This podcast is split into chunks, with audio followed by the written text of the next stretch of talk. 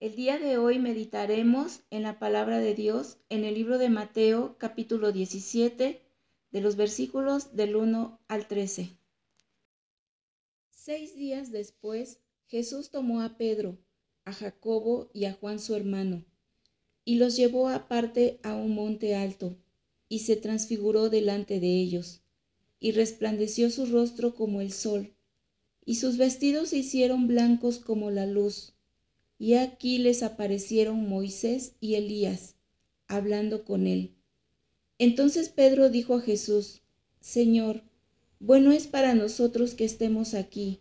Si quieres, hagamos aquí tres enramadas, una para ti, otra para Moisés y otra para Elías.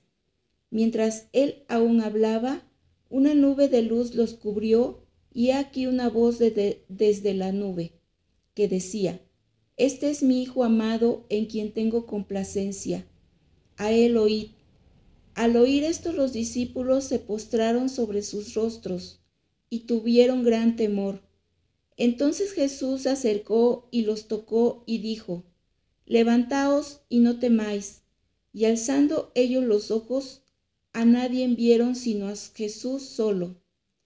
Cuando descendieron del monte, Jesús les mandó diciendo, no digáis a nadie en la visión hasta que el Hijo del Hombre resucite de los muertos. Entonces sus discípulos le preguntaron, diciendo, ¿por qué, pues, dicen los escribas que es necesario que Elías venga primero? Respondiendo Jesús les dijo, a la verdad, Elías viene primero y restaurará todas las cosas. Mas os digo que Elías ya vino y no le conocieron sino que hicieron con él todo lo que quisieron. Así también el Hijo del Hombre padecerá de ellos. Entonces los discípulos comprendieron que les había hablado de Juan el Bautista. Quiero centrarme en el versículo 6 para la meditación de este día.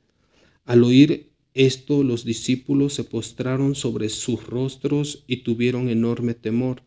El brillo de la nube, un brillo repentino pudo influir en este miedo que les entró a los discípulos, pero lo que siempre ha infundido enorme temor en las manifestaciones extraordinarias de Dios es el oír su voz directa.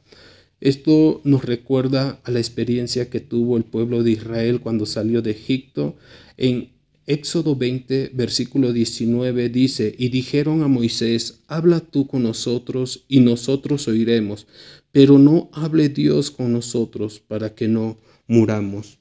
Es un beneficio para cada uno de nosotros el que Dios nos hable por medio de hombres, pues así su palabra no nos infunde terror. Jesús se acercó entonces lleno de ternura para quitarles el temor. Lo que hizo, se acercó y los tocó. Su cercanía ahuyenta el temor, sus toques curan, alivian y confortan. Así tocó el ángel a Daniel. Podemos imaginar a Jesús inclinado sobre los cuerpos postrados de Pedro, Jacobo y Juan. Lo que dijo, levántense y no teman. Los miedos pronto desaparecen si miramos al Salvador. Al considerar lo que habían visto y oído, tenían mayor motivo para regocijarse que para temer, pero al oír esta voz dulce y cercana de Jesús, desapareció el temor que la voz oída del cielo le había causado. La voz de Cristo, ella sola, con la gracia y el poder que de Él procede, puede levantarnos de nuestras postraciones y acallar nuestros temores. Es muy interesante notar que seguido de la voz del cielo a Él oír, lo primero que escucharon de los labios de Jesús fue levántense y no teman.